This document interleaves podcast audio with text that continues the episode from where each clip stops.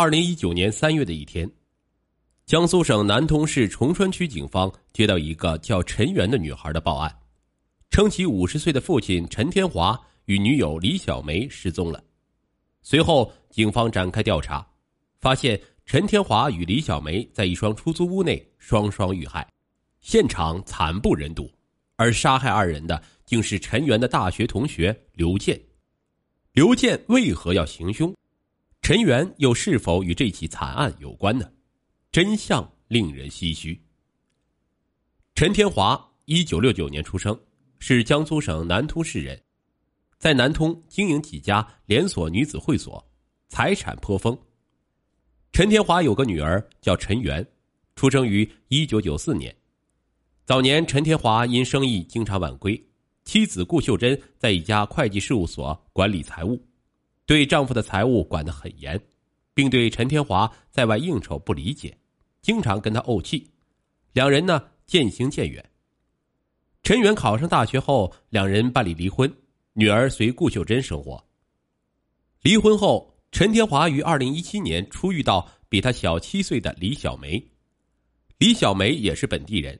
与丈夫离异，生有一女，叫小秋，孩子归前夫抚养。由于会保养、善打扮，他虽然年过四十，但依旧风韵犹存。二零一七年十月的一天，陈天华特地请女儿陈元到家里来吃饭。饭桌上，他将李小梅介绍给了女儿，告诉她说：“媛媛，我打算和你李阿姨结婚，你们先认识认识，哎，快叫李阿姨。”听闻父亲即将再婚，陈元默不作声，只顾低头吃饭。陈天华虽说他没有礼貌，陈元于是起身说：“，你还有事吗？没别的事儿，我就走了。”陈天华当即很尴尬，边让陈元坐下，边对李小梅说：“你看，这这孩子太不礼貌了。”李小梅当即说：“没事儿，没事儿，孩子有事儿就让他先走吧。”陈元遂离开了父亲的家，出来的时候，陈元忍不住眼眶红了。父母几年前离婚，一直是他内心难以接受的事情。这几年，他在母亲和父亲家来回跑，一直维系二人的感情，希望他日复合。可是如今呢？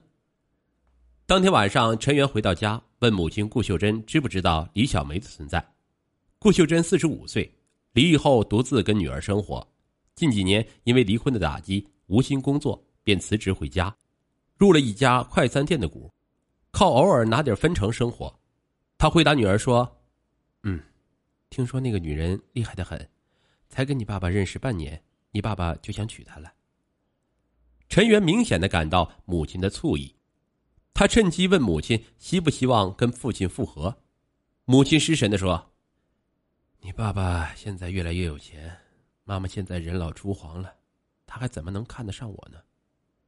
陈元遂立即安慰母亲：“妈妈，你也才四十多岁，也不比那个李小梅差，有机会我一定会撮合你和我爸。”顾秀珍最揽女儿入怀，伤感的说：“妈妈有你就够了。”陈元不禁心疼不已，他越加希望父母复婚。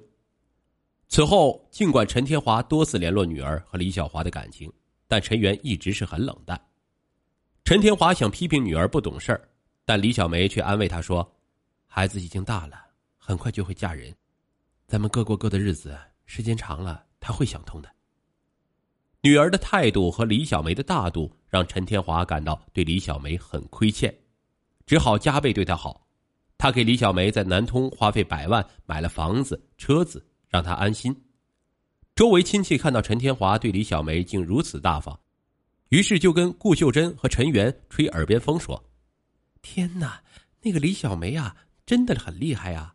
这样下去，圆圆可要吃亏了。”陈元听到这些言语，更加难受，心里更生出拆散父亲和李小梅的想法。二零一八年三月，陈元已经二十四岁，这月底的一天，正为如何才能让父亲离开李小梅而烦恼的他。在微信上忽然收到一个大学男同学的消息，这个男同学叫刘健，问他能不能借他五万块钱。刘健一九九四年出生于江苏省南通市海安县农村，大学一毕业就选择了创业，结果眼高手低，亏了个底儿朝天。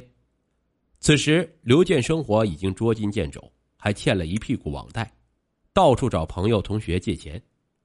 陈元跟刘健并不是非常熟，自然没有借。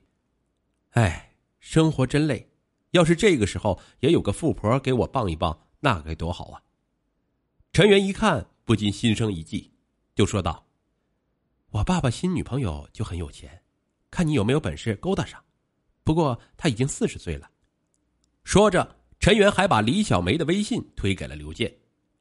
刘健好奇的问道：“她不是你爸爸的女朋友吗？你干嘛介绍给我啊？”陈元就说：“讨厌对方，不希望二人在一起。”刘健哦了一声，便没有再作声。其实刘健那句傍富婆的话只不过是说说而已，但他觉得多认识一个有钱人也没什么坏处，就真以顾客的名义加了李小梅的微信，聊几句后再无深交。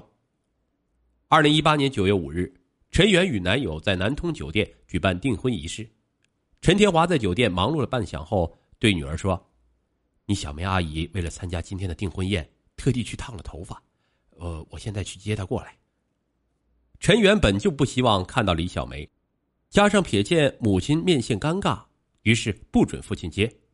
陈天华只好悻悻作罢。陈元看到父亲给李小梅打电话，一个劲儿的解释，对方似乎也发着脾气。陈元心里觉着解气，真希望这次能把李小梅气跑就好了。可这肯定不可能，怎么才能一劳永逸呢？陈元突然就想起了刘健，此时的刘健正躲在出租屋里吃泡面。看到陈元发给他的微信，他告知他的准继母李小梅现在心情不佳，让他好好把握机会，一举擒获对方的芳心，要他去哄哄他。刘健问：“我哄他有什么好处吗？”陈元一看有戏，知道他迫切需要钱，一高兴许下重诺：“只要你有了他的不轨证据，我想方设法都会给你借十万块钱。”刘健此时正欠着二十来万的网贷。利滚利，压力很大。如果能从陈元处借到十万，压力会减轻大半。刘健当即回复：“成交。”很快，刘健以咨询养生馆的加盟事宜为由，在微信中跟李小梅聊了起来。李小梅听了刘健的一些业务意见，夸他说的有道理。刘健便趁机约李小梅在一家酒馆见面详谈。李小梅正因没被邀请去陈元的订婚宴而心情不好，想喝酒。加上对方姐姐姐姐叫个不停，不由得让他觉得很亲切，又涉及业务问题，遂答应去赴约。见面后，李小梅很惊讶，说：“刘健怎么这么小啊？”刘健于是笑道：“姐姐也很年轻啊，我是九零年的，姐姐应该比我大三岁吧？”刘健故意将自己的岁数说大了几岁，李小梅不由得哈哈大笑起来，愉快的喝下一杯酒。刘健见状，趁机邀她合影留念。晚上回去后，刘健便急忙将自己与李小梅喝酒的合影，还有微信聊天记录发给陈圆圆。陈圆很不屑的说道：“这太小儿科了吧！我要的是那种一击即中的证据。”他让刘健再想想办法。二零一九年一月，陈圆被父亲告知，等过了春节就要和李小梅办喜事了，而且为表达对李小梅的爱，陈天华还给李小梅与她前夫的女儿小秋。赠送了一所小公寓，这个消息在亲戚圈不胫而走，几个要好的亲戚都怂恿陈元阻挠父亲再婚，千万不要让那个李小梅得逞了，否则他和他妈妈就太划不来了。